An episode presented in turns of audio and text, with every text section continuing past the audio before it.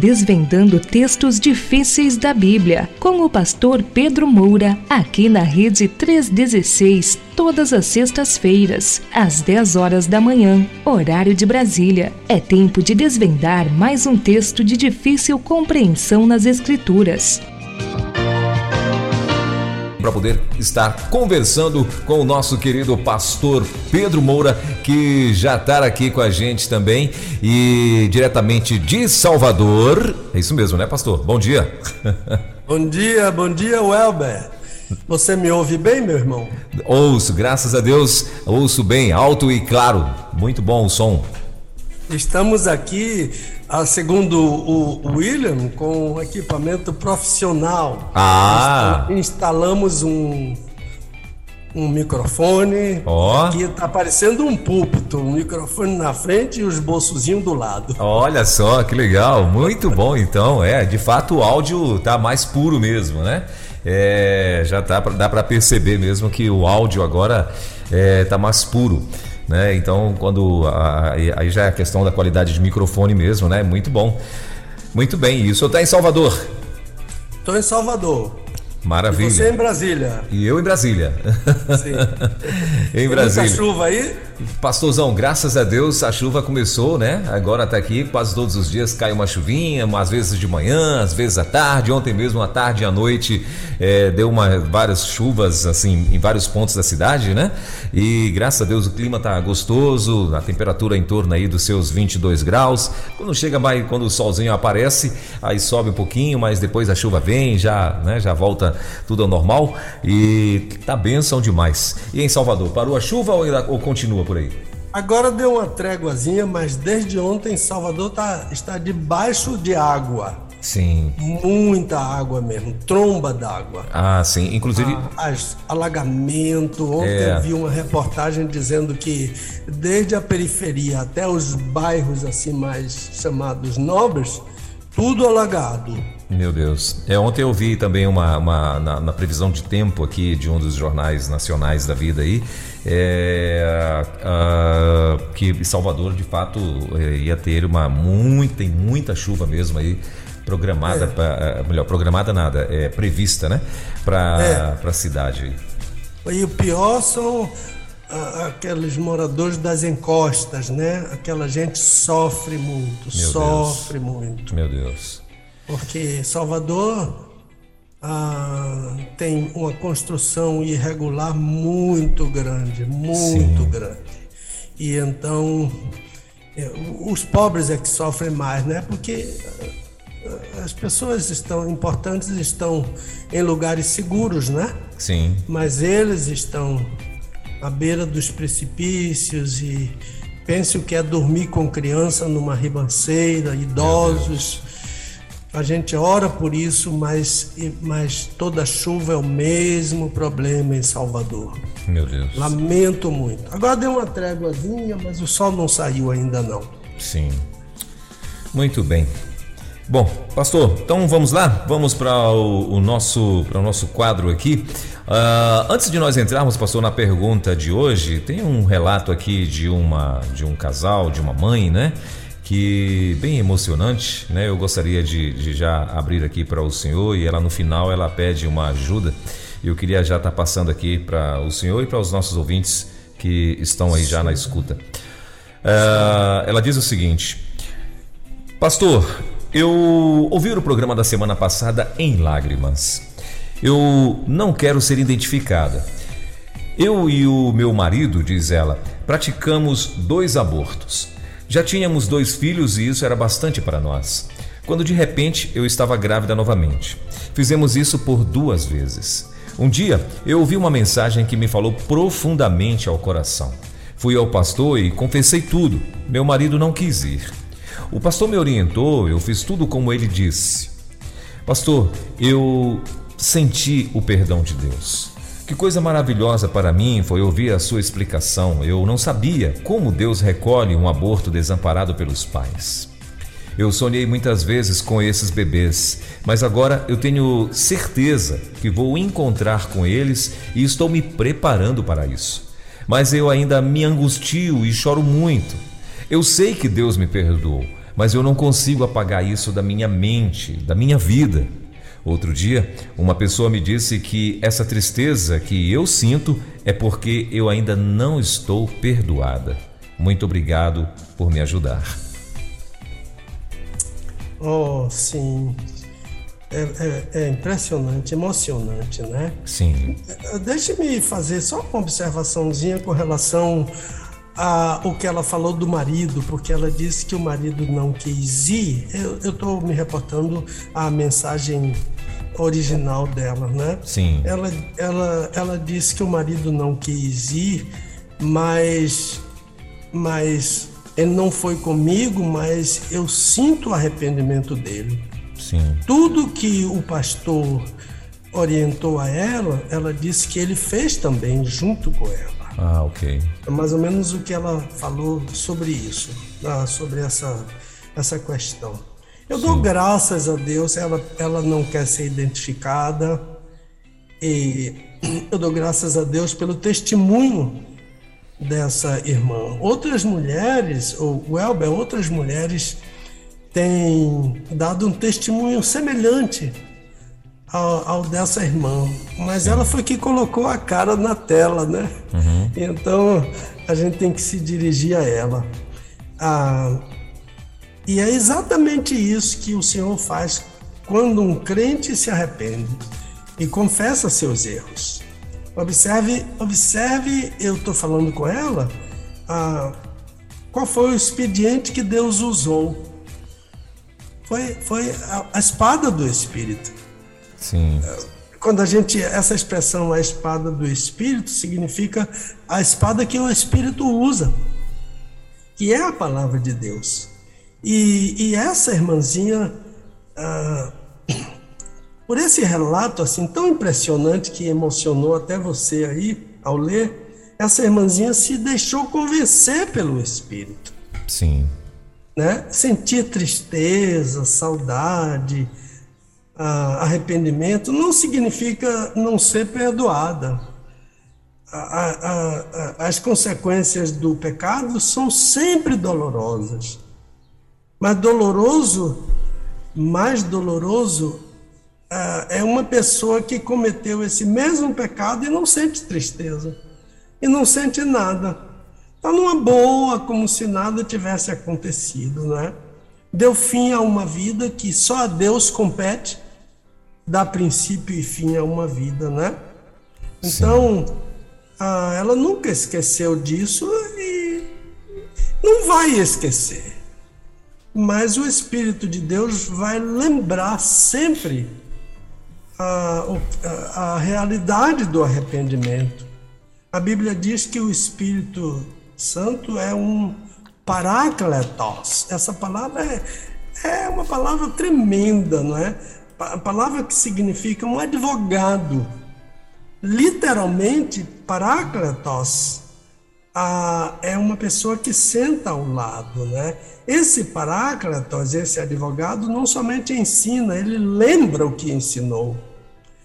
É, ele ensina e lembra o que ele ensinou. Jesus diz isso claramente em João ah, capítulo 14, versículo 26. E, quando ele vier, ele não vai ensinar só, ele vai também lembrar o que ele ensinou. Então, essa palavra parácletos, ah, ela é uma referência a uma pessoa que, que senta ao lado para ajudar, como um advogado, né? O advogado senta ao lado para lhe ajudar. Porque muita coisa que o juiz vai dizer, o leigo não entende, não sabe como intervir, e o advogado é que vai dizendo: não, meritíssimo, não é, não é assim, não é? De modo que em João 14, 26, o nome que Jesus dá ao Espírito é Parácletos, que, que pode ser ajudador. Portanto, essa minha querida amiga e todas as mães e pais que, que entraram numa situação de aborto provocado, o, o, Espírito vai ser o ajudador dessas pessoas. Então eu, tô, eu dei esse esboço à minha esposa e ela escreveu aqui a, a, a lápis ao lado Satanás estará sempre interessado em lhe apontar o pecado. Mas o Espírito Santo estará também sempre lhe lembrando do perdão. Ah, Satanás lembra do pecado e o Espírito lembra do perdão, não é? Então, o, o que eu tenho a dizer para minha irmãzinha, não deixe Satanás se prevalecer da sua tristeza para colocar dúvida em seu coração sobre o perdão ah, que Deus lhe deu. Ah, se uma pessoa disser que você sente tristeza, como uma pessoa lhe disse aí, por, ah, porque você ainda não está perdoado, isso é uma, uma mensagem satânica, é uma mensagem diabólica. Não creia nisso, porque Satanás é mentiroso ah, Jesus disse que Satanás ah, nunca se firmou na verdade. Quando ele fala da mentira, eh, ele fala de cátedra, cátedra, né? Ele fala como um catedrático quando ele fala da mentira, porque ele é mentiroso e pai da mentira. Enquanto o Espírito Santo é o Parácletos, é o ajudador, ele é, ao revés da posição de Satanás, que é mentiroso desde o começo, o Espírito Santo é o Espírito da verdade. Está lá no capítulo 14 de João, o Senhor Jesus ensina muita coisa sobre o Espírito, no capítulo 14, 15, 16. Mas é quando ele fala que ele é o Espírito da verdade, está em João 14 lá. Ah, procure lá, versículo 17. Então, esse Espírito da verdade, minha irmãzinha, está em você. Seja sempre firme e diga à, à pessoa: Eu não quero ouvir você sobre isso. O Espírito da verdade habita em mim e ele sempre aponta para o perdão. Ele sempre diz que eu estou perdoado. A minha tristeza é uma tristeza comum. Eu fiz um aborto, eu perdi dois filhinhos que poderiam estar comigo. Quem sabe como seriam esses filhinhos? Porque os dois filhos que eu tenho, ela diz que são crentes, são filhos crentes. E então, ah, como seriam esses dois filhinhos? Isso acontece muito com muita gente, testemunho de muita gente que faz contato. Então, essa minha palavra, que não é minha, mas do Senhor, serve para qualquer casal que tenha provocado um aborto. E também para todas as pessoas que, direta ou indiretamente, se envolveram em algum tempo com esse grande pecado. É pecado, sim, e é grande. Então, casais que abortaram e confessaram e receberam o perdão de Deus não são candidatos ao inferno. Isso é mentira de Satanás. Os passos são reconhecer o erro, se arrepender do erro, confessar o erro e receber o perdão de Deus. Foi o que você fez, minha irmãzinha. Deus lhe concedeu um perdão eterno. E, e é o que eu aconselho muito a qualquer pessoa, a qualquer casal, ou a qualquer pessoa que, direta ou indiretamente, em algum tempo, se envolveu com isso. Deus vai conceder um perdão eterno. Seu perdão é eterno. Diga isso quando qualquer pessoa tentar lhe afastar do perdão. Meu perdão é eterno, dado por Deus. Maravilha. É, é, isso que eu teria que dizer. Agora tem uma outra palavrinha né, de uma pessoa aí, não é? Tem, tem sim. Tem mais uma, um comentário sobre o programa anterior. A pessoa está dizendo o seguinte: Pastor, eu ouvi o senhor falar sobre a experiência de uma médica. Foi o auge daquela sua mensagem. Como isso, como isso abençoou a mim e ao meu marido. Eu estou grávida e o meu bebê tem gravíssimos comprometimentos. Se chegar a nascer, não vai viver. É o que eu estou sabendo. Já fui aconselhada a abortar, mas eu e meu marido não queremos. Não vamos abortar. Como o Senhor disse, só quem pode dispor da vida do meu bebê é Deus. Amém, pastor. Eu creio nisso. Obrigado, muito obrigado por nos orientar na palavra de Deus. Queremos deixar a vida dele, é um menino, nas mãos de Deus. Oh, que lindo. Muitas pessoas comentaram sobre isso, sobre aquela experiência, né? Sim. O acompanhamento que tivemos com uma amiga que passou por isso, o bebê nasceu e depois de alguns dias morreu. Sim. Então, graças a Deus pela decisão desse casal, né, de tomar. É gente que teme a Deus. Quem teme a Deus tem amor à vida, a sua e a vida dos outros. Deus abençoe esta querida irmã que também não se identificou. Muito bem. Meu pastor, então vamos lá a nossa a nossa aula de hoje. Olha só, a pergunta de hoje é a seguinte: Pastor Pedro, eu tenho acompanhado todos os seus programas na 316. Aliás, eu acompanho todas as postagens do Senhor no canal do YouTube que tem o seu nome. O pastor da minha igreja me disse que Deus está falando muito através do Senhor nesses dias. Eu creio, sim, e tenho aprendido muito e sido muito edificado. Eu percebo por suas aulas que o Senhor é pré-milenista não sei se estou certo, mas como o Senhor tem falado em escatologia nesses programas, aí aspas, uh, ou melhor, parêntese, né? Parábola das minas e etc. Eu gostaria de lhe pedir para falar sobre as correntes escatológicas com base em Apocalipse 20, de 3 a, 3 eh, a 6, né? Uh, são dois versículos ou melhor, é Apocalipse 20, 3 e 6 no caso, deve ser, né? Uh, são dois versículos que eu vivo lendo. Seria possível me atender? Muito obrigado. Esse Vamos lá. é o, é o esse é o então a, a, o nosso nosso assunto de hoje. Apocalipse 20, 3, 6. Vamos lá. Olha, essa do pastor dele é muita bondade, né? Eu, eu sei que Deus tem falado muito mais por outros servos que são muito mais fiéis, mais competentes, mais tementes a Deus do que eu. E o Elber, sempre que eu ouço um elogio desses, eu me conscientizo de que, na verdade, eu não mereço o que estou ouvindo. E, e, em geral, eu Eu digo, coitado desse irmão tão bondoso. E aprendi, aprendi com um, velho pastor, muito experiente, muito amigo, a que um dia recebeu um jovem, desse jovem bem alegrinho, crente, né? Crente, a gente não duvida, bem alegrinho, que chegou para ele e disse: Pastor, eu estava lendo a carta ah, aos Coríntios, aos Coríntios, deve ser a primeira carta. E quando eu cheguei ao, ao capítulo 2, Paulo disse que eu tenho a mente de Cristo. Olha que coisa, né? Interessante. É, é, é a segunda, é, é 1 Coríntios 2,16 que Paulo fala isso.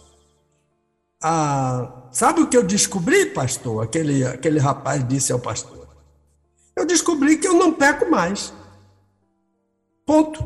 Foi o que ele falou. Não peco mais. Aí o pastorzinho, pastor ah, ficou calado, idoso, calado, cabecinha branca. E o rapaz ficou preocupado com aquele silêncio, né? E perguntou: Pastor, o senhor não acha nada? O senhor não diz nada ah, sobre o ensino de Paulo que eu tomei para mim? Eu não peco mais, pastor. O que é que o senhor acha? Aí o velho pastor disse: Meu filho, antes de qualquer coisa, antes de eu lhe dar qualquer resposta, eu quero conversar com a sua esposa. eu gostei muito dessa ideia que as pessoas pensam que que às vezes com a mulher é uma anja, não conversou com o marido dela, né? Ou pensa que o marido é um anjo, não conversou com a esposa para saber ah, quem é a anja e quem, e quem é o anjo que estão lá naquela casa, né? É isso que eu penso daquele pastor tão querido. Eu sei quem foi que falou isso. Tão querido que disse que Deus está falando. Ele disse mais. Ele disse: Deus está falando mais através do Senhor do que qualquer outro pastor. Isso é muita bondade ah, dele e não é nada disso que acontece. Deus está me dando uma grande oportunidade e um grande privilégio e eu tenho que ter muito cuidado com aquilo que Deus dá de oportunidade para nós. Pois bem, Apocalipse 20, versículo 3 e versículo 5. É, o, irmão está, o irmão que fez a pergunta faz referência a, a esses dois a esses dois versículos. Mas é sempre mais importante ler o texto completo para melhor entendimento do ouvinte. Lembre-se, ah, é uma coisa que eu sempre digo aos alunos: não leia texto pela metade. Leia texto completo. E quando o texto começar com portanto, por isso, contextualize o seu ouvinte do que o que é que aquele portanto está ali. Porque será que aquele portanto está ali por acaso? Não está. Então, contextualize o seu auditório do portanto. E depois entre no texto até que você sinta que aquele texto chegou, está completo. E ali você pode parar para você a dar o seu ensino à sua igreja. Então, tenha a sua Bíblia aberta aí, qualquer Bíblia, mas eu prefiro uma Bíblia de papel. E prefiro ainda mais uma Bíblia a, da versão Almeida revisada da imprensa bíblica brasileira. Mas antes de responder essa pergunta, Welber, temos a, uma família de divulgadores na Suíça. Ó, oh, glória a Deus. Já temos uma pessoa em Portugal, eu ainda não tenho autorização dele para dizer que ele é divulgador, mas eu acho que ele vai ser. Mas temos uma família lá em Basel, a, a cidade de Basel. O nome da cidade de Basel é Basileia. A palavra Basileia é a palavra reino, né? Venha o teu reino, né? Basileia. Venha o teu governo. A cidade de Basel, na Suíça. A irmã Juliana Mateus Sobral uma família linda que serve ao Senhor ali em Basel. Irmão José Eduardo é o marido dela, os filhinhos Eduardo, a gente chamava ele de Dudu, o Bernardo e a Íria. Ah, essa família, né? A irmã Juliana é líder de música da igreja, é, é igreja, igreja linda, pastoreada pelo pastor ah, Aracaque, nosso amigo, e companheiro na obra missionária, missionário da Junta de Missões Mundiais, pastor Aracaque. Ah, então, a irmã Juliana, pianista, cantora, uma voz lindíssima, ah, são pessoas com vida dedicada ao Senhor e à sua obra. Ah, me lembro da primeiro movimento de missões ah, nacionais que foi feito ali ah, em Basel, tanta motivação daquela irmã e de outras irmãs que assumiram aquela programação. Foi um sucesso a obra de primeiro trabalho de missões nacionais ali em Basel. Portanto, temos esta nova família de divulgadores em Basel, na Suíça. Legal. Então, o assunto é correntes escatológicas, né? Eu estou bem seguro disso ah, que o assunto é corrente escatológica, e eu não quero ficar divagando, atraído por esse relato maravilhoso e esplendoroso da revelação que o Senhor ah, Jesus deu a João. O livro de Apocalipse começa a tradução em português, revelação de João, mas não é não, é revelação de Jesus a João, né? O Senhor Jesus deu uma revelação ao apóstolo em Patmos, aquela ilha lá, que hoje ali é na Suíça, na Turquia, há 12 ilhas ali no mar Egeu, né? É, quando a gente fala nessas ilhas, a palavra é Dodecanésor, e o Senhor Jesus escolheu Patmos, uma pequena ilha ali que está na Turquia hoje. Mas seria bom, pelo menos, a gente é, listar os assuntos que são mencionados naqueles versículos, porque eu vou de 1 a 7. Ele falou só em 3 e 6. Então, a, os, os assuntos ali menciona anjo, né? Aparece um poderoso anjo no texto. Agora, a gente sempre precisa lembrar que Satanás e os demônios também são anjos. E eles são poderosos. Mas Deus tem no céu anjos mais poderosos. Deus só precisa um para acabar com Satanás e os demônios. Como um anjo sozinho, poderoso, não tem o nome dele, que destruiu o exército da Síria, né? 185 mil homens destruídos por um só anjo, né? Esse anjo do texto ah, poderia ser o mesmo lá do capítulo 9 do Apocalipse, que tem a aparência de uma estrela. O, o fato é que ele é bem poderoso. Ah, tão poderoso que é capaz de prender um espírito. A gente não entende isso, né? Tem que deixar para lá como é que prende um espírito, porque Satanás é um espírito desincorporado.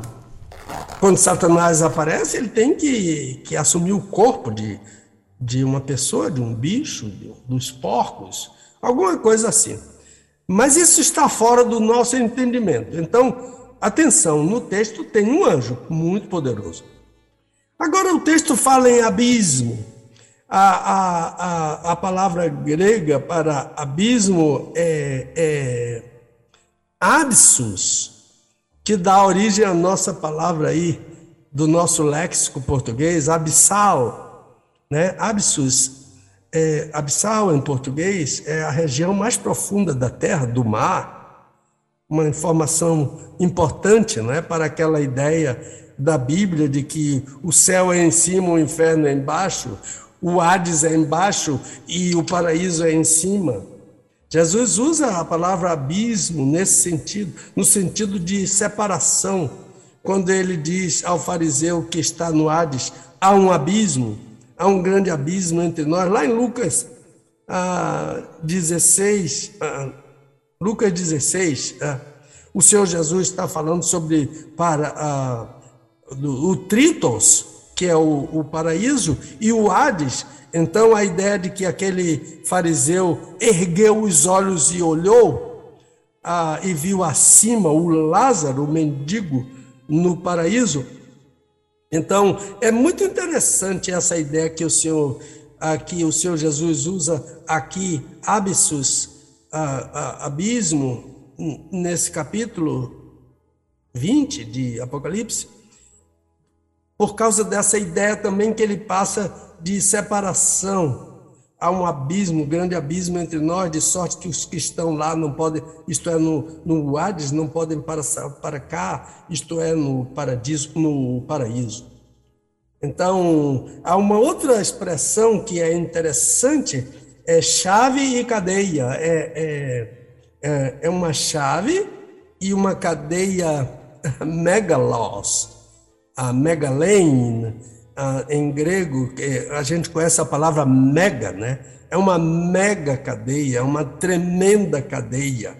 Agora, isso aqui é literal, pastor? Vamos devagar com é literal ou, ou não é literal, é simbólico, é figurativo, porque esse texto vai trazer vai tratar de coisas que alguns entendem como literal, outros entendem como meramente simbólico. Ah, ah, ah não vem ao caso de a gente dizer se cadeia aqui é literal e se chave aqui é literal, mas há um sentido em cadeia e chave que percorre toda a Bíblia. Há, por exemplo, no Antigo Testamento, como fala que a, a chave da casa de Davi, e o Senhor Jesus alude a essa chave também em Apocalipse, e ali significa autoridade, autoridade e poder. Então, o Senhor Jesus tem essa autoridade e esse poder, a, ali da casa de Davi, está em Apocalipse capítulo 1. João ouve o Senhor Jesus dizer que detém essa chave, na expressão que diz: Eu tenho as chaves. E aqui o Senhor Jesus diz que tem autoridade sobre a morte e sobre o, o, o Hades. Ele tem as chaves da morte, então ele pode prender essa entidade que é a morte, e essa outra entidade, que é o Hades. Agora, a gente não vai discutir sobre isso, se a morte é uma entidade, se o Hades é uma entidade. ah, porque depois a morte dá conta e o Hades também dá conta, é complicado. Daí, quando aparecer uma pergunta sobre isso, a gente vai falar. Então, Jesus tem todo o poder, tanto sobre o céu, quanto sobre a terra e ainda sobre o abismo, que é a parte mais profunda da terra, a parte mais profunda do mar, etc. Então, a autoridade desse poderoso anjo de prender Satanás é a autoridade delegada pelo Senhor Jesus. Agora também aparece dragão, serpente, diabo, Satanás. São nomes bíblicos dados a, a, a esse anjo. A gente, a semana passada, falou até em um nome, Lúcifer, né? Que não é um nome bíblico dado a Satanás. A gente falou sobre aquela dificuldade, né? Às vezes as pessoas dizem, Pastor Pedro, o senhor não gosta da Vulgata. Isso não é verdade. Eu gosto da Vulgata. Eu gosto da Septuaginta. Mas, mas tradutores também incorrem né, em dificuldades, em erros. Os tradutores incorrem também erro de interpretação. Ah, às vezes transliteram o que devia ser traduzido, eh, ou traduz o que devia ser transliterado. Ah, então, Ponto final, pastor Pedro não gosta da Vulgata? Não é verdade. Eu gosto sim da Vulgata, mas eu olho do ponto de vista técnico.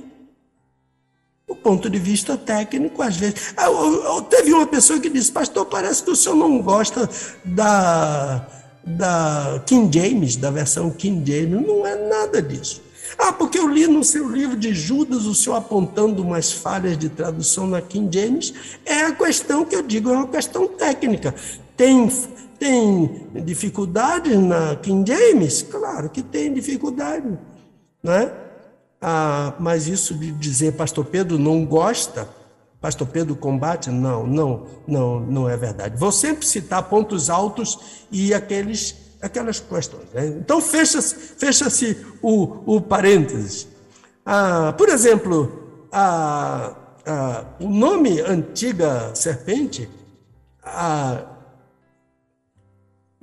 o, o, o, nome grego de antiga serpente vem da Septuaginta, é Ofs. É, é, é de onde vem a nossa palavra ofídico, soro antiofídico soro contra mordida de cobra, de serpente. Então, a, a, a, citação antiga serpente lembra que esse anjo se transfigurou em uma serpente no Éden, em office, office. É O-P, é O com acento agudo, P-H-I-S, office. Ah, no Éden, ele se transfigurou para enganar Adão e Eva naquele jardim maravilhoso, né? Mas Paulo diz, usa esse nome office para afirmar que ele, Satanás, enganou Eva. E pode nos enganar, porque tem poder para se transfigurar não somente na antiga serpente, mas até em anjo de luz. Os irmãos podem achar isso em é, segundo aos Coríntios capítulo 11, depois os irmãos procuram um versículo, né? A ideia de que meu amigo que já está na glória, pastor Monteiro, ah, ele não dizia o texto todo aos netinhos para os netinhos procurarem na Bíblia. É muito interessante isso. Agora, esse dragão está em Apocalipse 12, no texto de Apocalipse. Ele é uma representação de Satanás. Né? Aliás, aqui em capítulo 20, ele está também bem definido. Agora, os outros nomes eh, dados a Satanás, que nós vimos a semana passada, são nomes bíblicos, os irmãos sabem disso. Então, Milanos é a primeira menção ao milênio. No versículo 3, a, a, prisão de Satanás é para ele não enganar, e o engano é a principal arma desse dragão inimigo de Deus e nosso inimigo. Nesse mesmo versículo 3, você que está acompanhando na sua Bíblia e anotando se quiser com lápis, Milanos se completasse. Novamente, João faz referência a esse período de Milanos, que nós chamamos de milênio. Já apareceu Milanos e agora apareceu novamente. Depois, no versículo 4, tem reviveram e reinaram. a ressurreição e o reinado dos crentes com Jesus, no milênio, novamente. Depois, no versículo 15, aparece a primeira ressurreição. Só os crentes mortos ressuscitam para fazer parte do milênio. Isso é na, em uma das correntes teológicas, que a gente vai ver daqui a pouco. Os ímpios mortos não ressuscitam. Esses mortos crentes, ressuscitados, estão agora e até aquele dia no paraíso, eles vão ressuscitar. É, é só ler primeiro os Tessalonicenses 4. É nesse lugar, paraíso, que estão os espíritos dos mortos crentes que morreram em Cristo. Essa expressão em Cristo é grandiosíssima. Então a gente substitui aqui em Cristo por porque é uma questão teológica que a gente pode explicar um outro dia, a esses crentes que morreram salvos por Jesus. Então, sabem os irmãos que os corpos ah, desses mortos não estão no paraíso. Ninguém está em corpo no paraíso, só em espírito. E por mais santo que seja, ninguém está no céu em corpo, só Jesus. João 3,13. Jesus falou isso com Nicodemos: ninguém subiu ao céu senão aquele que desceu do céu, o Filho de Deus.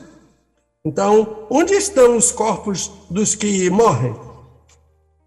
Crentes ou não crentes? No cemitério. Só para dar um exemplo, quando Paulo afirma: Não quero, porém, ah, irmãos, que sejais ignorantes acerca dos que já dormem. Olha a palavra aí: dormem. É um eufemismo, para não dizer dos que já morreram. O Novo Testamento não diz que o crente morreu só para explicar, diz que ele dormiu. Então, Paulo diz acerca dos que já dormem.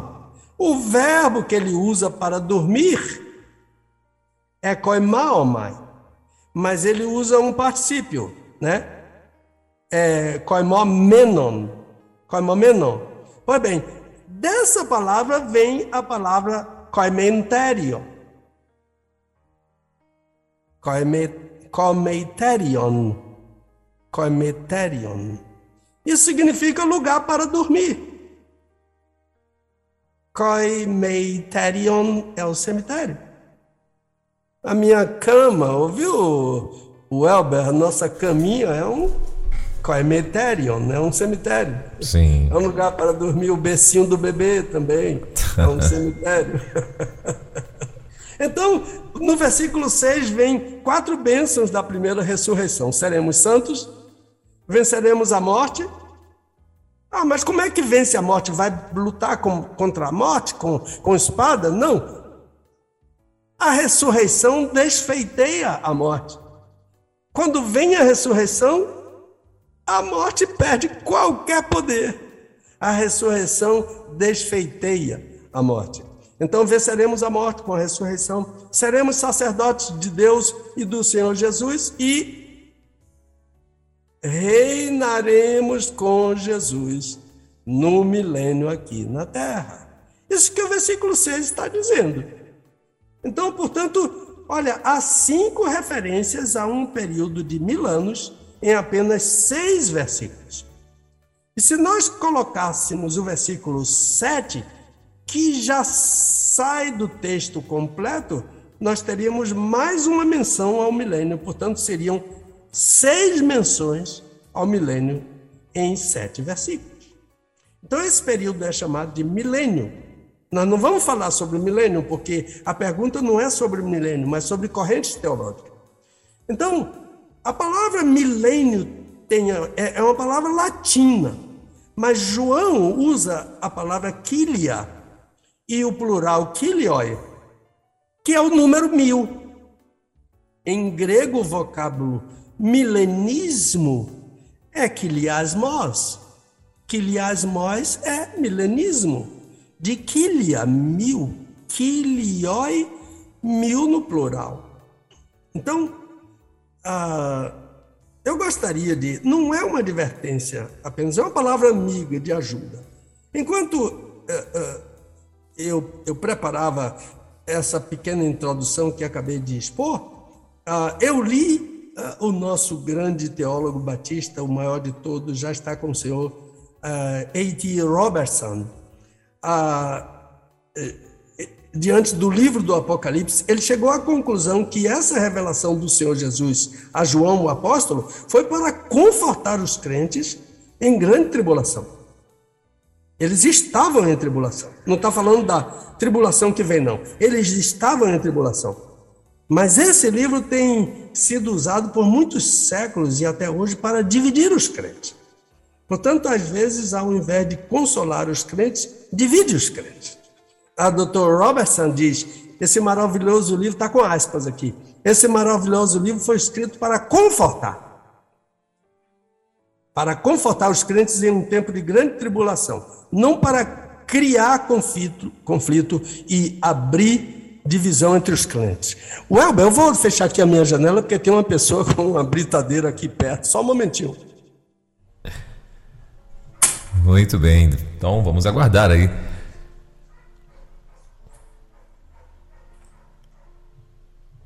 Fechei uma porta e duas janelas.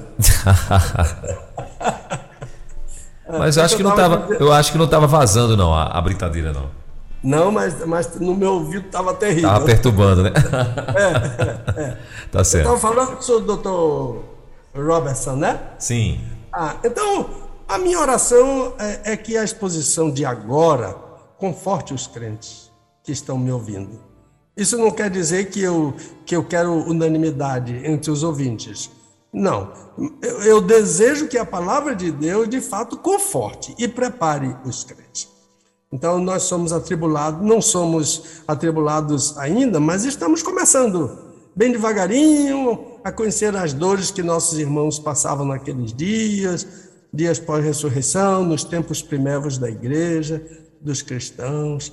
Também conhecendo por ouvir sobre as dores que os nossos irmãos perseguidos ah, passam hoje, mas nós vamos chegar lá. Vai chegar para nós a tribulação, né? de maneiras distintas. Né? Ah, por exemplo, veja isso aí, que eu li nas redes sociais. Ah, já procurei muito para ver se era fake, se era falso, não vi nada dizer que era falso. Mas eu li nas redes sociais que esta semana a Apple, a, os baianos dizem Apple, a, é, é, é, a, é como os baianos falam Apple, né? A Apple foi obrigada a retirar um aplicativo da Bíblia por exigência do governo chinês. Leu isso? Viu isso durante a semana? Não, não vi, pastor, ah, não vi. Ah. Mas se isso é uma verdade, se não for verdade, eu faço meu confiteor e eu peço perdão e desculpas e eu até a próxima semana eu vou dizer se isso é verdade ou se é mentira. Mas se é verdade, as dores estão começando. Sim. Né? Aquelas dores da parturiente que Paulo fala em, ao segundo Tessalonicenses e ele diz: ninguém escapa. A dor da parturiente é devagarinho, devagarinho, mas daqui a pouco, tadinha, né? De todas elas. Então, a escato... Então a questão é escatológica. Escatologia, né, estudo dos, das coisas do fim, né? Uma palavra composta de dois radicais gregos, escatos e logos, estudo das coisas do fim. Então as correntes escatológicas estudam as coisas do fim, como é entendida pelos estudiosos, né? O futuro é uma incógnita, um desafio, ah, em muitos casos um tormento para alguns seres humanos, ah, ah, nas mãos de exploradores, o futuro, então, é até fonte de renda, né? Ah, e, e, a gente precisa ter cuidado, né? Porque eu até já mencionei aqui de um crente que disse, pastor, a minha esposa agora, eles são crentes, a minha esposa agora está com medo de tudo. Ah, outro dia ela disse que a vizinha fez um trabalho para ela e a bichinha não quer nem sair de casa. Isso é terrível, né? É, nós temos a palavra de Deus para nos redirecionar, redirecionar, ensinar, instruir na verdade, né? E o Senhor Jesus diz: acautelai-vos, que ninguém vos engane. E Paulo diz: tende cuidado para que para ninguém vos fazer presa sua. Então nós somos um povo que conhece o nosso passado. não é? O crente conhece o seu passado. Qual é o passado do crente? Sem Cristo. Ele vive o presente. Qual é o presente do crente? Em Cristo. E ele não tem dúvidas sobre o seu futuro. Qual é o futuro do crente? Com Cristo. Então, né? Ah, cuidado com quem quer enganar, né? Não se deixe. Ah, quem é mais enganado é quem conhece menos a Bíblia. Então, as três correntes, visões principais, ah, não somente sobre a época, mas também sobre a natureza desse tempo chamado milênio, ah, que está indicado amplamente em Apocalipse 20.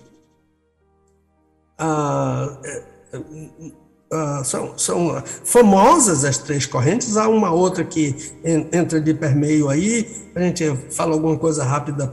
Não há, há nenhuma novidade, o Welber, no que eu vou dizer agora. Pastor Pedro não descobriu a pólvora. Está em todos os compêndios de sistemática. Né? Aliás, eu até sugiro a sistemática de W. Gruden, W-G-R-U-D-E-N que já está em português, né? Eu não tenho ela, mas, mas já está em português. Ah, mas podem ler também Berghoff, também, né? É, Louis, Louis aquela famosa introdução à teologia sistemática, não é? Eu não sei se tem em português, com certeza em inglês e, e parece-me que em espanhol. É um livro bem mais antigo e mais conhecido. Pode ser que alguém diga: Ah, Pastor Pedro, mas ele é calvinista e ele é pós-milenista. Ah, eu sei, mas, mas ele está falando de teologia sistemática, né? Quem não aceita a posição explicitada por ele é como diz um amigo meu: come o peixe e cospe a espinho, né? Mas eu digo melhor ainda: quem conhece a Bíblia está sempre seguro.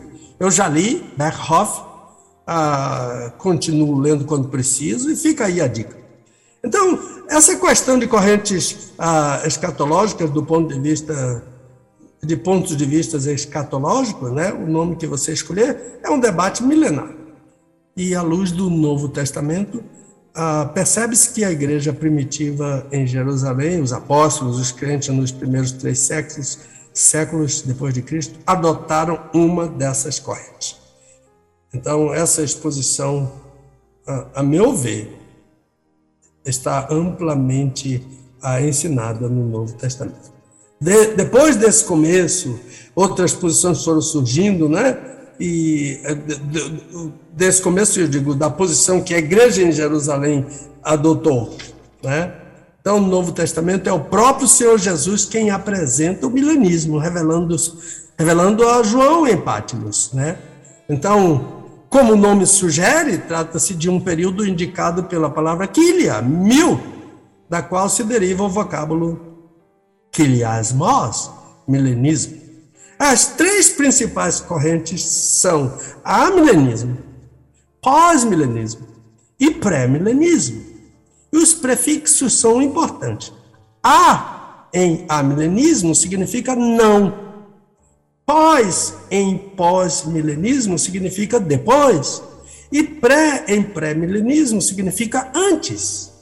Então, vamos começar pelo amilenismo. Né? E toda a minha exposição vai ser baseada em completo respeito aos irmãos que esposam qualquer uma das correntes. É claro que o assunto hum, tem lugar para um ou outro comentário, às vezes até jocoso, mas nunca desrespeitoso. Né? Então, há milenismo, como o nome sugere, ah, não existe um milênio na Bíblia.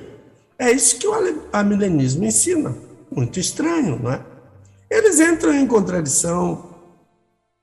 Ah, alguém já disse, o alguém, né? que o que pode haver de pior na corrente amilenista é o nome que quer dizer não há um milênio na Bíblia. Isso é complicado, né? Eu não sei como pode ser isso, mas o texto em Apocalipse 20, ah, eu não sei como é que um, um, um pregador, com todo respeito, a milenista, eu não sei como é que ele abre o texto em Apocalipse 20, lê de 1 a 6 ou de 1 a 7 para o seu, para o seu auditório, para a sua igreja, e, e ele diz: Olha, isso aqui está errado. fala de um reinado milenar, mas a verdade é que não existe um milênio. Eu, eu lembro de um líder muito querido, muito amigo, um escritor muito culto, já está com o Senhor. Uma vez ele questionou comigo a letra do hino 106 do cantor cristão. A uma certa altura, o, o autor desse hino, ele diz: "Vem o milênio inaugurar". Olha, aquele meu amigo, ele virou para mim e disse: "Que milênio?"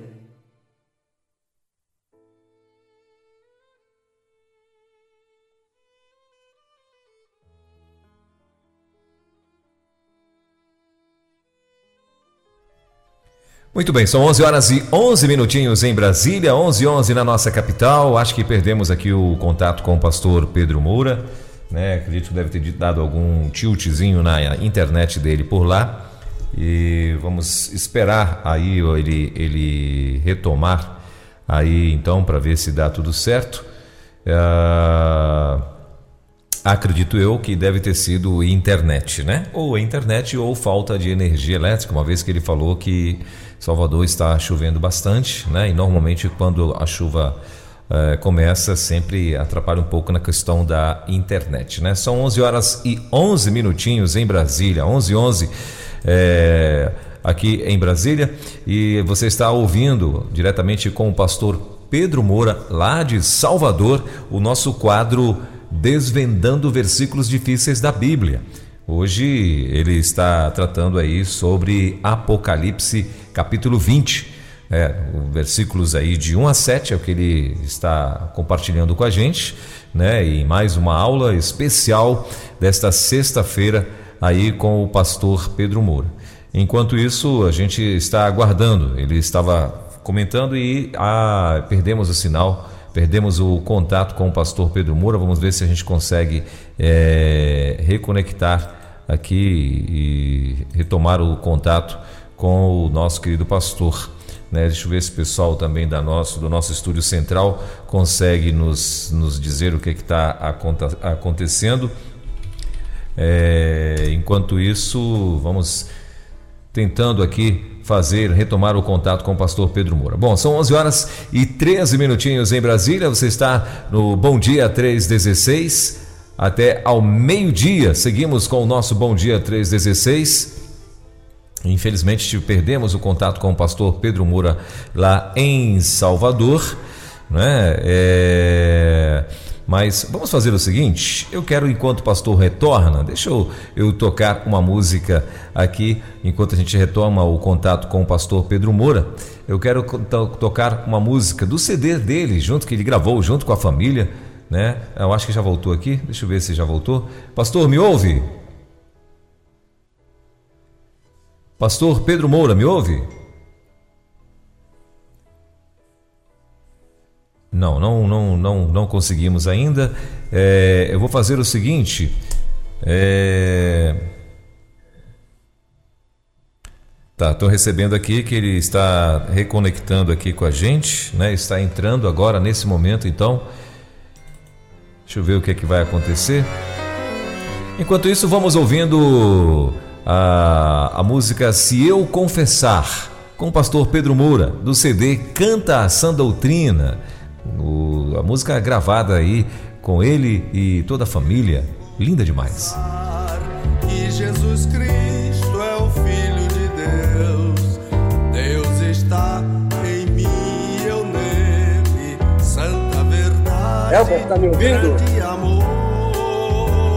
Opa, pastor, tô ouvindo sim. Elber, tá me ouvindo? Tô ouvindo sim. Acho... Elber, eu caí aqui, eu tive que mudar de equipamento. Ouviu? Sim, tô ouvindo, tô ouvindo. Não, caiu mesmo a internet. Não, o aparelho está dizendo que a internet está bem, mas, mas caiu. Então eu entrei aqui no em outro equipamento. Tá me ouvindo agora? Posso continuar? Pode, por favor, pastor, por favor. Oi, pastor, tá me ouvindo? Estou ouvindo, tô. Sim. Então, Pode eu estava falando sobre o amilenismo não crê nem aceita a realidade de um milênio futuro da igreja. Eles creem que o termo, o termo refere-se a um reinado do Senhor que já teve início na ressurreição. Portanto, estamos vivendo, para o amilenismo, estamos vivendo o tempo que essa corrente escatológica chama de amilenismo.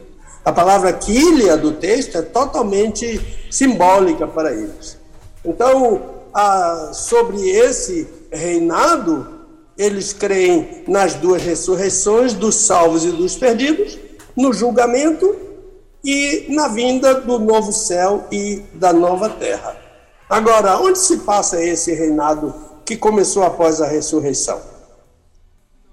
Esse aqui é o problema, né? Sim. Então, o, o que eu afirmei acima ah, não está correto, porque, na verdade, não estamos vivendo esse, te esse tempo. O reinado do Senhor Jesus em vigor é no céu, somente com os espíritos dos mortos, crentes, que, segundo o Novo Testamento, estão no, no paraíso.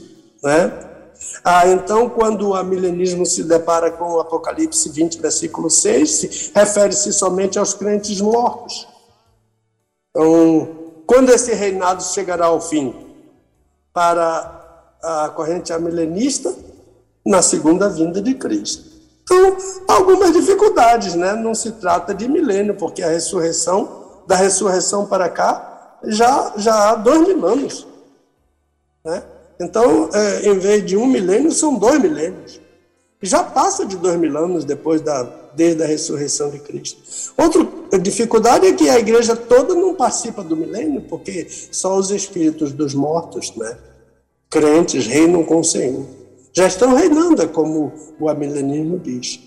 Mas se não existe um milênio literal, segundo essa corrente, isso é outra dificuldade. Ah, o que, o que está acontecendo então? Que nome teremos a dar? Que nome teremos a dar uh, se tivermos por base Apocalipse 20? É meio complicado, né?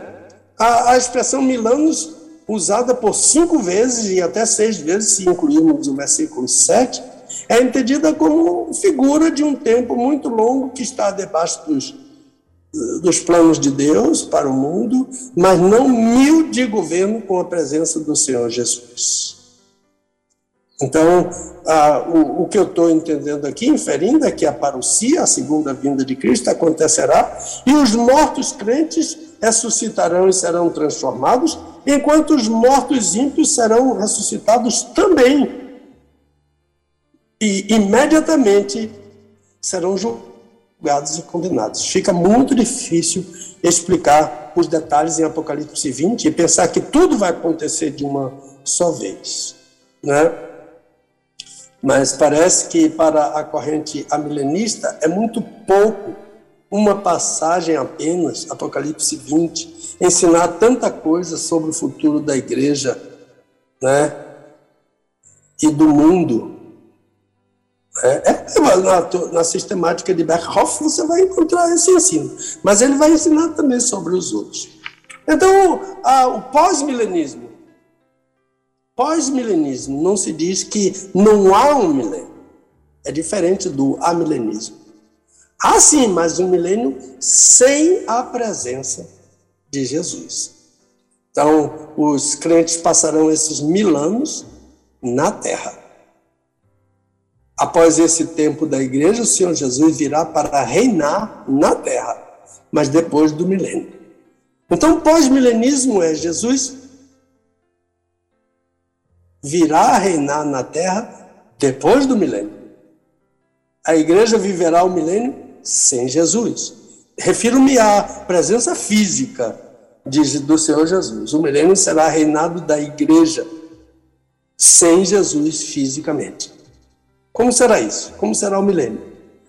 Para o pós-milenismo, ah, o, o milênio será o resultado do crescimento tão espantoso do evangelho no mundo, o evangelho crescerá de uma maneira tão grande, se expandirá, dominará o mundo de tal forma, de tal maneira que a mais a cristalina paz e justiça vão reinar sobre a terra.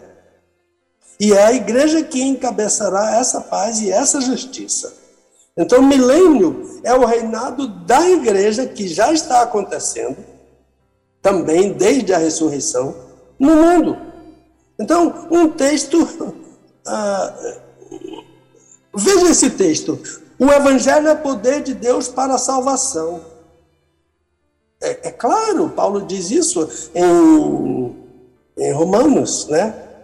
Ah, mas esse texto é usado para dizer: o mundo será mudado totalmente, a ponto da igreja viver um milênio em paz e justiça. Então, pós-milenismo não crê também na literalidade do termo quilia, mil, que aparece várias vezes em seis versículos. Né? Não é literal, é simbólico, é um número simbólico. Então, o, o, o como o amilenismo, a, o, o milênio já começou após a ressurreição dos seus. Fica um pouquinho hilariante, né? Porque não crê na literalidade do termo quília de Apocalipse 20,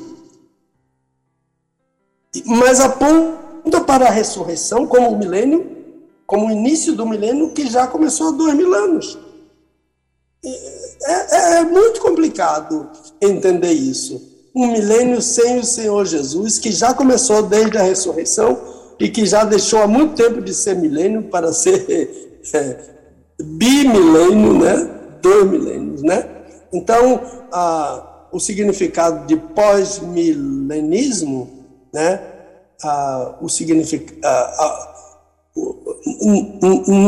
na corrente pós-milenismo, pós-milenismo, o contingente que acredita no milênio como expansão do evangelho crê uma expansão tal que o mundo vai experimentar paz e justiça, como em nenhum tempo. Não parece que essa corrente entre em oposição com o ensino do Senhor Jesus no sermão profético. A expansão do evangelho não extinguirá a iniquidade, segundo Jesus por se multiplicar a iniquidade. O Senhor Jesus diz que a iniquidade vai se multiplicar, mesmo com a pregação do Evangelho. Né? Por esse ponto de vista do Senhor Jesus, por essa profecia do Senhor, o mundo vai é se deteriorar. Só não vai apodrecer de todo por causa da presença do sal da terra, que é a igreja. Mas Jesus entende que, mesmo com a pregação e mesmo com a expansão do evangelho através da igreja, a iniquidade vai se multiplicar. Um outro texto também no sermão profético, uh, capítulo 24: Este evangelho do reino será pregado em todo o mundo.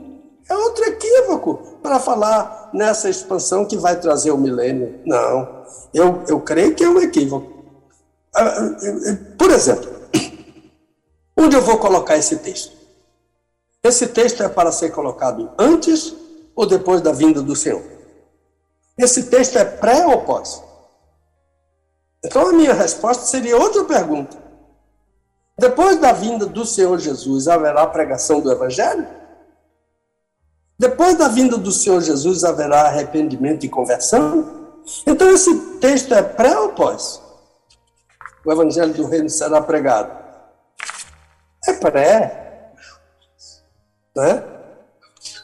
É, é, não é sobre julgamento que o sermão profético está aludindo? Não é sobre isso que ele fala? Ele vai dizer aos que estiverem à sua esquerda: apartai-vos de mim, malditos. Portanto, não creio nesse tempo tão esplendoroso de reinado da igreja, em virtude da expansão do evangelho. Ah, não, ao revés disso, eu creio em tempo de degradação, que vai anteceder a volta de Cristo. Um outro texto, também Apocalipse 19, a partir do versículo 11, em que o Senhor Jesus aparece montado em um cavalo branco. Esse texto tem sido usado pela corrente pós-milenista como referência ao crescimento e à expansão do evangelho antes da volta de Cristo. Enquanto a igreja reina aqui na terra em um milênio sem Cristo, o evangelho vai explodir. Oh, eu tenho muita dificuldade com essa interpretação. Ela me parece, ah, ah, me parece que esse texto não trata disso. mas esse texto trata, eu digo com a minha segurança uh, de, uma exegese cuidadosa, esse texto, texto trata da volta do Senhor Jesus. Ele está montado num cavalo e ele vem, né? Portanto, é preciso voltar a dizer aos irmãos que uh, uma coisa interessante, que não são incrédulos que creem e pregam o conteúdo dessas duas correntes escatológicas. São crentes.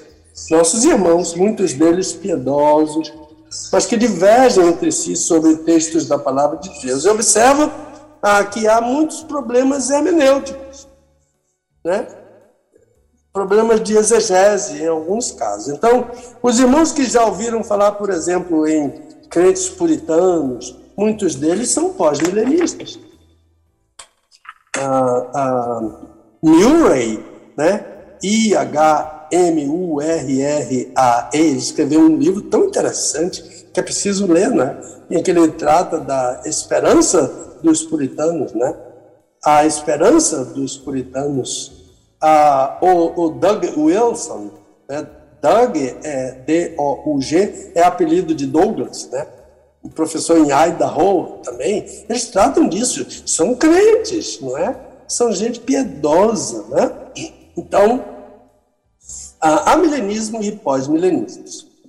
Então, agora, no intermeio, antes de falar sobre pré-milenismo, a gente tem que pensar numa corrente chamada dispensacionalista, né? que há adeptos, muitos adeptos nos Estados Unidos. Essa corrente não é tão histórica como as demais, né? sobretudo tão histórica como o pré-milenismo, né? que me parece a, a corrente esposada pela igreja em Jerusalém. Mas essa, esse pré-milenismo dispensacionalista estabelece uma separação assim muito dura, a, que eles chamam de dispensação entre a igreja e Israel. Ah, nessa corrente há uma separação entre Israel e a igreja. A igreja ah, pertence ao Senhor Jesus, Israel pertence ao Senhor Jesus, mas são absolutamente separados um do outro. A visão do milênio quanto à vinda do Senhor Jesus para reinar na terra ah, é parecida com, com, com o pré-milenismo, mas há problemas irreconciliáveis. Né? O dispensacionalismo entende que há dois arrebatamentos, um deles será secreto para tirar a igreja, a fim de que a igreja não esteja durante a tribulação. E o reinado milenar, o milênio será entre Jesus e Israel, nada com a igreja. A igreja está fora do milênio. Jesus vai reinar ah, não em outra parte do mundo, somente em Jerusalém. O governo será estabelecido em Israel, será um governo judaico. Então, apesar da aparência com pré-milenismo, permita-me dizer, é, eu estou dizendo com cuidado, é uma distorção do, do pré-milenismo histórico, né? Ah, e por isso torna o, o pré-milenismo dispensacionalismo, ah, dispensacionalista fora do pré-milenismo histórico. Então, o pré-milenismo, como prefixo significa antes, um milênio antes. É isso que o prefixo indica. Eu vou levar mais uns cinco minutos, o Elber, dos, dos 20 que foram perdidos no início, tá bom? Sem problema, pastor. Pode ficar à vontade. Tá bom.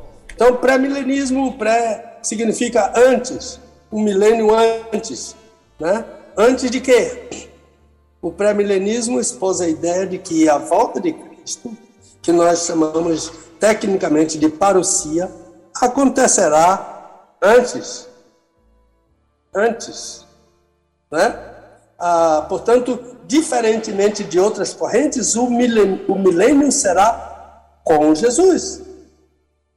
O Senhor Jesus descerá fisicamente em corpo, porque Jesus é Deus, né? Portanto, Jesus é Deus, mas Jesus é Deus homem, portanto, ele tem um corpo humano.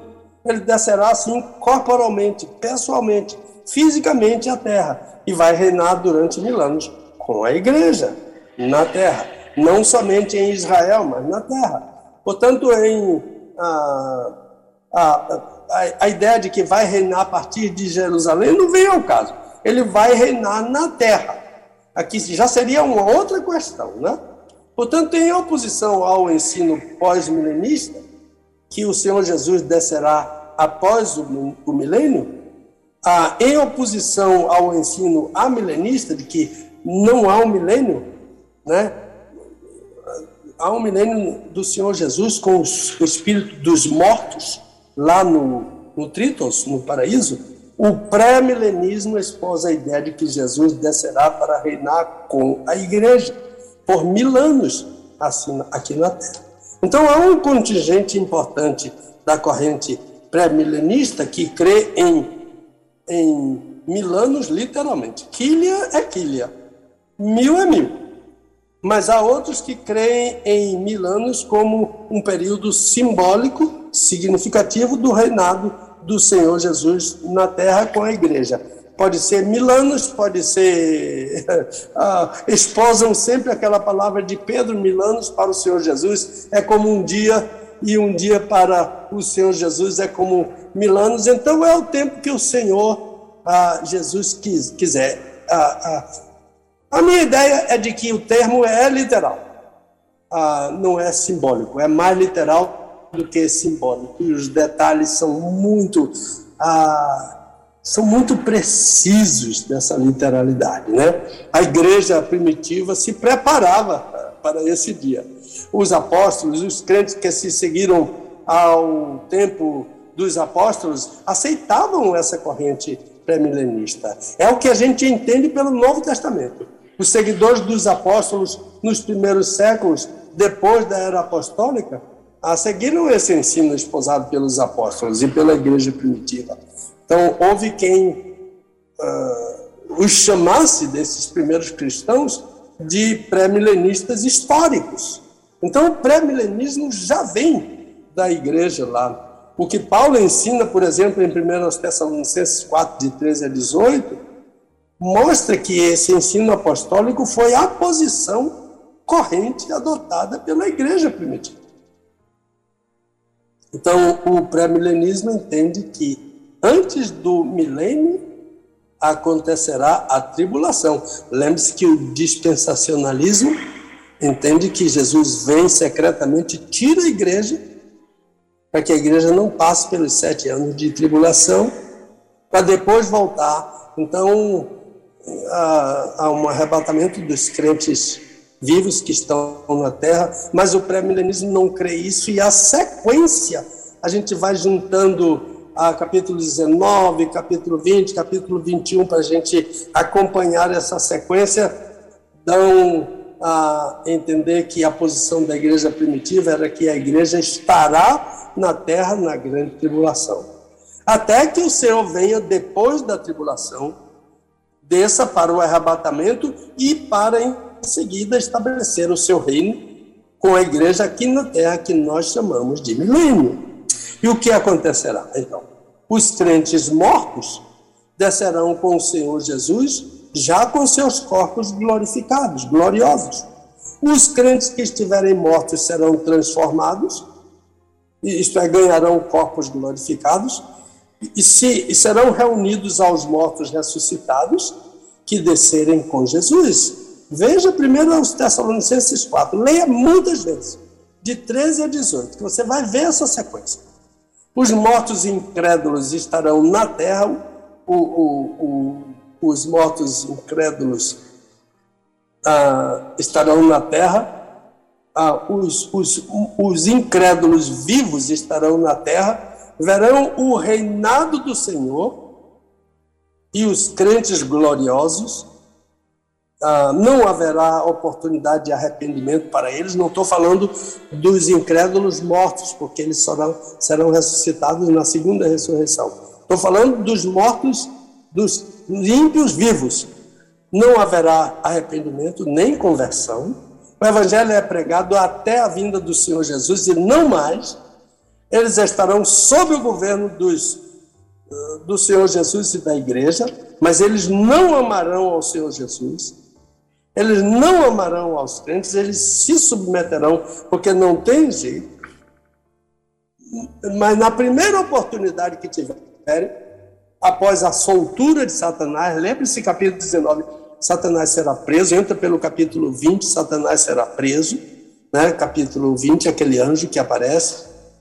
Ah, esses ímpios se ajuntarão a Satanás e aos demônios, se agregarão para lutar contra o Senhor. Então, fechando, o que Apocalipse 20, de 1 a 6 ensina, ah, no meu entendimento, é que haverá um tempo literal, digo eu, né? Eu entendo literal. Quilha, para mim é quilha, mil para mim é mil. Haverá um tempo em que o Senhor Jesus descerá fisicamente, corporalmente, visivelmente, para reinar com a igreja, corpo de homem, que o Senhor Jesus é Deus homem, não é? Para reinar com a igreja na terra. Esse tempo chama-se milênio. Então, essa é a ideia que a igreja primitiva, Paulo, esposava. É uma ideia de um milênio antes, com a presença do Senhor Jesus. Eu vou dar um, um pequeno uh, esquema. Uh, uh, aqui é Pedro falando, né? Portanto, escreva lápis, se quiser, para depois apagar, né? um, grande tribulação. Dois, Primeira ressurreição. Três, arrebatamento. Quatro, vivos crentes transformados e recebidos no arrebatamento. A cinco, incrédulos vivos entre os crentes. A seis, governo de Jesus na terra com a igreja por mil anos. Sete, revolta de Satanás, mais os demônios, mais os ímpios contra Jesus e a igreja. Oito, segunda ressurreição dos perdidos. Nove, julgamento. Dez, novo céu e a nova terra. 11. Eternidade. Então, a, deixo com você a palavra a, e nas considerações finais eu faço um brevíssimo a, resumo de amilenismo, pós-milenismo e pré-milenismo. Abração, querido. Muito bem, pastor. É, é um assunto que é gostoso de ouvir, né? Eu particularmente eu gosto muito desse desse assunto sobre o milênio, né? O que que que, que vai acontecer e tal. E é muito bacana quando a gente ouve o senhor é, falando. E o pessoal aqui na, na, na, no nosso WhatsApp, né? Muita gente também aqui, claro, participando né? E muitos é, agradecendo aí pela vida do pastor e por, por, esse momento, né? Tão bacana que tem acontecido toda sexta-feira, né? E, e tem uns aqui que ainda são mais é, lá no meu Pará dizia assim, são mais metidos, né? Porque dizem que congregam com o Senhor e tal, e, entendeu? Aí fazendo, tirando onda aqui do, dos mais humildes, tá vendo aí, pastor? Posso fazer uma observaçãozinha? Por favor. Ah, ah, eu tenho recebido muitos e-mails assim, pastor, ah, diga o, o nome da sua igreja completo, o endereço da sua igreja, etc. Eu quero dizer o seguinte: a minha igreja é a Igreja Batista do Garcia. É a terceira igreja mais antiga de Salvador. Para você ter uma ideia, as cartas de transferência foram assinadas por Salomão Ginsburg, que naquela época era o pastor da primeira igreja aqui em Salvador. Então, eu sou, ah, eu fui pastor dessa igreja ah, em tempos idos. Ah, mas eu sou membro da Igreja Batista do Garcia, eu não sou o pastor da Igreja Batista do Garcia. O pastor é o pastor Elson de Souza, e a Igreja Batista do Garcia, se quiser frequentar, se quiser aparecer lá, a, a, é uma igreja batista, é uma igreja integrada em nossa conversão, e, e fica no Garcia, um, um, bairro muito central, muito conhecido, e a igreja é muito conhecida, porque a igreja tem 111 anos, já entrou em 112. Então, só essa palavrinha, né? Para aqueles irmãos que escrevem: Ah, eu quero frequentar a sua igreja. Eu sou membro da Igreja Batista do Garcia, mas pode frequentar com prazer Sim. a nossa igreja. Legal. Pastor, a, a Juliana, ela está dizendo o seguinte, que a turma, a Juliana, inclusive, deixa eu ver aqui, não sei se a Juliana. A Juliana acho que está lá na Suíça, viu, pastor? É isso mesmo. É Juliana Sobral, é da Suíça. É. Ah, isso então. Eu estou vendo aqui. É... Ah, isso mesmo. É... Ela, inclusive, ela já tinha feito um contato com a gente, acho que uh, na semana passada ela também falou que estava, né, já, já deu um sinal aqui dizendo que estava ligada com a gente.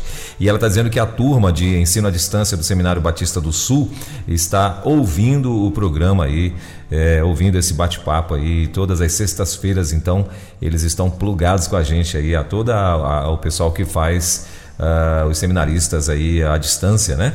e lá da, do Seminário Batista do Sul. Então, muito bacana. Esse povo está aí plugado com a gente também, pastor. Olha, e essa colabora, essa, essa divulgadora nossa, irmã Juliana, foi ela que plugou esse pessoal do seminário aí na, na rede. Ela divulga mesmo, né? O pessoal da igreja, pastor Aracá, que é aquele missionário da Junta de Missões Mundiais, que é o pastor da igreja lá de Basel, Igreja Batista Brasileira de Basel.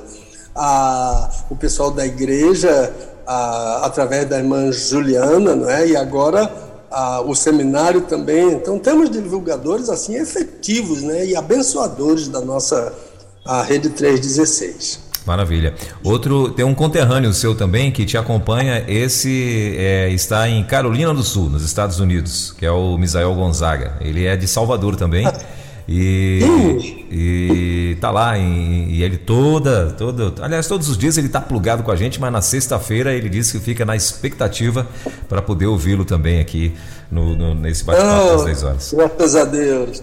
Misael, né? Misael, Misael Gonzaga. Deus te abençoe. Isso, ele é radical metropolitano Bahia, ele botou aqui, né? E está lá na comunidade batista de Charleston, em Carolina do Sul, nos Estados Unidos. Legal. Muito bem. Meu pastor, semana que vem, antes do seu, do seu, das suas considerações finais e antes do comentário que o senhor tem para fazer, semana que vem é, temos já, o pessoal inclusive adiantou já aqui para mim o, o, tema da semana que vem, né? Vai ser muito interessante também, né? Ah, que é quantos dias Jesus esteve na sepultura, né? Baseado ah. lá em Mateus 12:40, né? Que onde onde fala que Jonas teve três dias e três noites, pelo menos nessa versão que eu tenho aqui. É, Jonas uhum. teve três dias e três noites e, e, Jesus também, né? O filho do homem, no caso também, né? Importa que o filho do homem também esteja três dias, três noites e tal, uh, no uhum. coração da terra e tal. Então isso vai ser o, o, o nosso nosso próprio próximo assunto para sexta-feira que vem, não é isso? Opa, se Deus quiser. Muito, muito bem. Então, pastor, vamos. Uh, o senhor falou que tem mais ainda alguma coisa para estar tá acrescentando ao nosso assunto, né? E depois as suas considerações finais. São, já são as considerações finais, viu? Tá bom. Ah, é, é só um resumozinho. Amilenismo tem um prefixo a que significa não. O amilenismo entende que não há um milênio. Certo. Eles creem na volta do Senhor Jesus, na ressurreição e no julgamento. Ah, mas eles se contradizem, porque eles dizem amilenismo, que significa não há milênio. Mas eles dizem que o milênio já está acontecendo, desde a ressurreição. Só que ah, é somente entre Jesus e os espíritos dos crentes que estão no paraíso, no Tritons, que é o paraíso. Então, ah, não há milênio, mas ao mesmo tempo há milênio, né? Agora a ideia seria não há milênio de um ano nem milênio de um ano na Terra. Porque eles também não consideram que a palavra milênio seja literal, mas seja simbólico. Então, ah, não é bem não há milênio. Não há um milênio na Terra e não há um milênio com a igreja toda. Há um milênio no céu não sei como é, porque os, os mortos salvos não estão no céu. Estão no paraíso. O céu tem mais de um. A Bíblia ensina que o céu tem mais de um céu. E o Senhor Jesus está sentado no trono. E o trono é o. o, o, o eu, eu, diria assim: de, se a Bíblia diz que tem três céus, o trono é o primeiro céu. Eu não sei como é, se o Senhor Jesus reina com os mortos no paraíso, onde é que o Senhor Jesus reina. Não entendo. É muito complicado para mim entender o amilenismo, ah, porque diz que não tem milênio, mas ao mesmo tempo tem milênio. Então, é aquilo que eu falei no início, às vezes é um pouquinho hilariante e um comentário pode ser jocoso, mas não é desrespeitoso. Eu não tenho que aceitar o amilenismo, entendeu? Nesse sentido. Agora, pós-milenismo, é milênio depois. Também não é literal, é simbólico. Quília não é mil, literalmente. Quília pode ser qualquer coisa menos mil, literalmente. Eu gostaria assim, viu, Elba, que diz, não, não é, quilha não é mil, quilha é isso. Mas não diz, só diz que quilha não é mil. E quilha é mil em grego. Né? A, a quiliasmos é milenismo. É uma palavra que é derivada de quilha. Então, a, também para o pós-milenismo, a igreja já está vivendo esse tempo espiritual e simbólico do reino na Terra, diferente do amilenismo que é lá no, no, no Triton, no, no paraíso, com o Senhor Jesus. Agora, o pós-milenismo ah, já está vivendo também desde a ressurreição, que é um outro problema, que já não é mais quilha, né? É, são duas quilhas, né? É, é quilioi, que é o plural de quilha. Ah, então, o, o milênio é espiritual e simbólico. A igreja já está vivendo esse tempo espiritual e simbólico do reino, com a expansão do evangelho na terra. Olha, o amilenismo, pelo menos, é com Jesus. Os espíritos estão ah, com Jesus lá no, no Tritos, lá no, no paraíso. Mas no pós-milenismo, o Senhor Jesus não está. Ah, ah, ah, o, o evangelho vai se expandindo, vai crescer tanto que a própria igreja pela pregação do Evangelho, vai estabelecer o reino de justiça e paz na terra. Agora, após isso, o Senhor Jesus vem. Então, a, a que é a palavra técnica, a volta de Jesus, é após a igreja viver o milênio aqui na terra, sem ele. O milênio, na visão pós-milenista, é sem a presença física do Senhor Jesus. Ele só virá pós, depois então a igreja reina aqui por causa da expansão do evangelho. É, olha, é, é, é noiva sem noivo, né? A, a, ideia, pelo menos fisicamente. Ninguém quer um noivo que não esteja fisicamente, não é? A igreja quer esse noivo fisicamente. Ah, mas fecha o parêntese para noivos, noiva sem noivo, noiva sem noiva. Então isso é o pós-milenismo, é noiva sem noivo, fisicamente, não é? Senhor Jesus. E o pré-milenismo crê em um milênio em que Jesus descerá corporalmente, fisicamente, para arrebatar os, os, os para reinar com sua igreja na terra. E isso vai acontecer após sete anos de grande tribulação e o arrebatamento da igreja, porque Jesus reina não somente com os mortos que estão no paraíso, eles descem com Jesus, primeiro aos Tessalonicenses 4. Acho que vocês já gravaram esse, primeiro aos Tessalonicenses 4. Os mortos que estão lá no paraíso descem com Jesus, e os mortos que estão sepultados aqui são ressuscitados, transformados são ressuscitados com seus corpos glorificados, os crentes vivos são transformados e todos são, se encontram com o Senhor Jesus nos ares. Então, nesse tempo, Satanás, aquele anjo que aparece, Satanás estará preso e o governo do mundo estará nas mãos do Senhor Jesus, que reinará com a sua igreja. É nesse tempo, segundo o pré-milenismo, e não nos dias atuais, segundo o pós-milenismo, que o reinado de justiça se estabelecerá. É mais ou menos esse resumo aí para aqueles irmãos que acompanharam muita informação, muita informação, mas também podem ouvir novamente na terça-feira. Não é isso que diz o, a, o link nosso na terça-feira às 21 horas. Devolvo a palavra, Welber.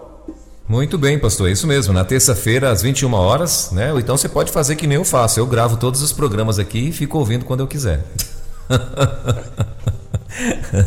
Acho que é o melhor, a melhor coisa que você faz, né? Você que, que, que gostaria de estar ouvindo, porque assim, é, são muitas informações, né?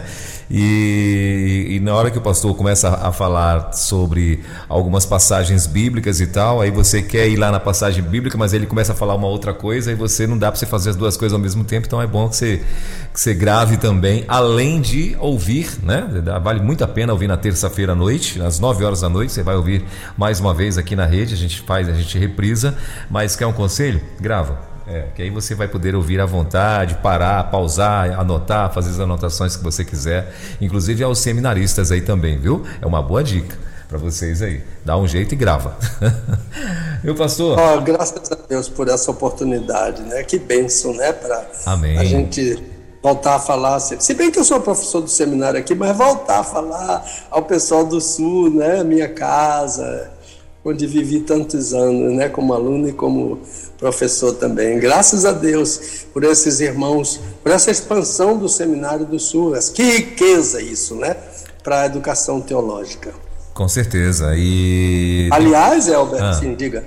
Pode falar, pastor. Aliás, aliás, é uma data que não é muito assim, atend... não sei eu já disse que é uma data que não é muito querida, mas eu vou retirar essa palavra. Mas novembro tem um domingo que é o dia da educação teológica, não é? Hum. Ah, quem sabe se a gente não pode encabeçar um grande movimento, né? Eu, eu amo o movimento de missões a, a, o levantamento de ofertas, a, pro, pro, a, promoção de missões. A minha igreja está fazendo isso todos os domingos e, e, parece que eu ouvi dizer, as igrejas estão cada vez mais, né? Eu, eu não sei se foi o William ou foi quem falou que que numa certa região nenhuma igreja ficou fora da programação de expansão de missões. Eu amo isso, mas mas, mas a, a, obra de missões depende do pastor, não é?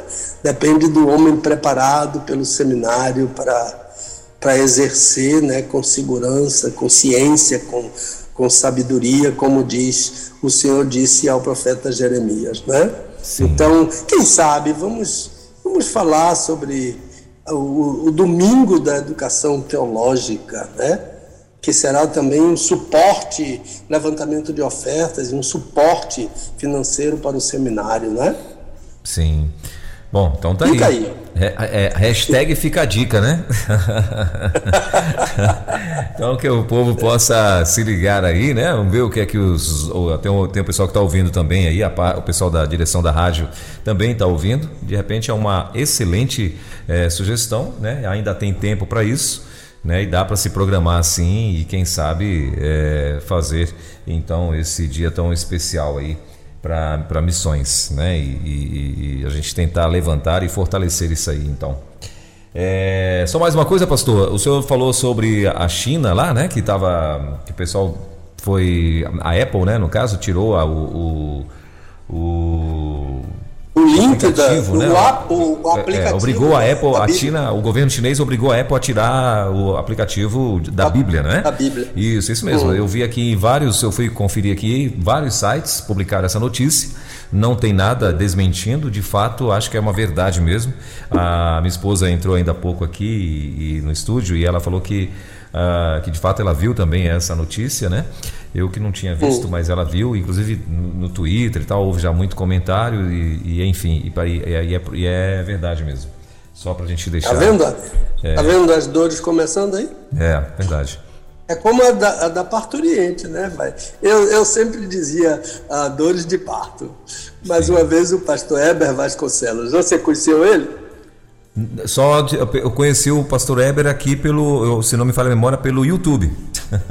É, ele, é, ele foi pastor do, da Igreja Memorial de Brasília. Sim. E ele era o, o, presidente do conselho editorial da imprensa bíblica brasileira. A gente batia as cabeças lá com, com os versículos bíblicos que tinham que ser revisados, e o pastor Heber lá, sempre revisando o português. Uma vez ele disse: Pedro Moura, ele falava assim, né? Amo aquele pastor que já está com o seu. Sim. Pedro Moura, as dores não são do parto, as dores são da parturiente.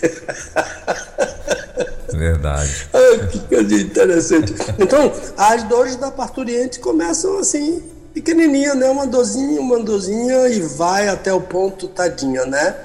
Quem, quem viu a esposa nessa hora sabe o que é isso, né? E alguém já disse que se homem parisse, só paria um, porque ele não, não queria outro, por causa das dores. É verdade. É verdade. Foi, foi, foi bem. Então, a, as dores da igreja estão começando, né? Devagarinho. E é bom a gente acompanhar de perto as dores da igreja perseguida, para a gente começar a se acostumar, não é?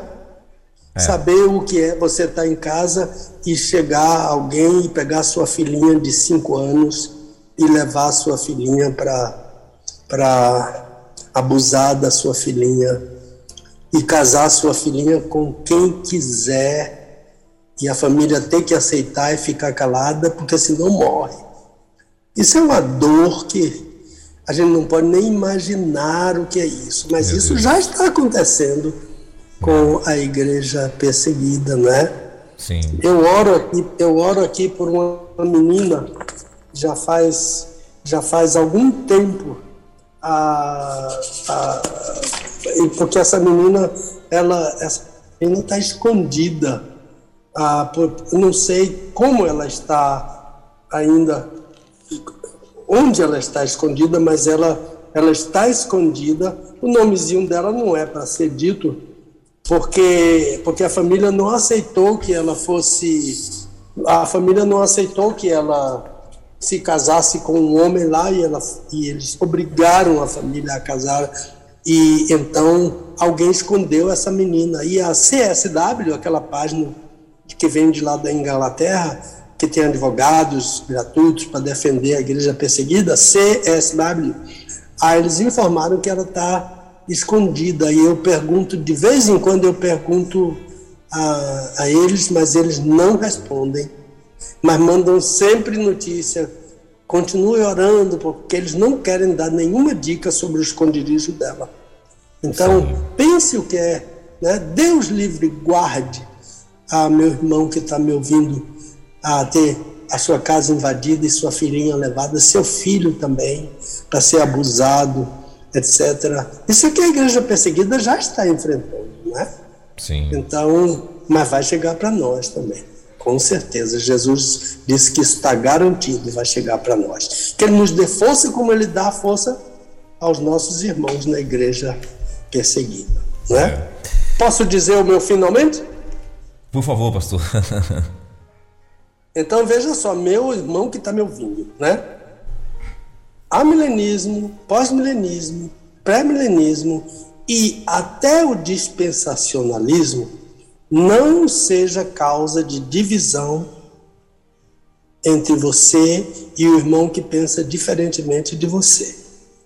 Mas o texto de Apocalipse que fala, fala sobre isso, peça a Deus pelo, para que, através do Espírito Santo, esse texto traga conforto ao seu coração até chegar esse dia glorioso. Eu não me importo a que alguém entre aí, uh, mande pelo WhatsApp, pelo, uh, pelo meu e-mail, por onde quer que seja, que Pastor Pedro não está com nada, Pastor Pedro é radical, Pastor Pedro é isso, Pastor Pedro, eu não me importo.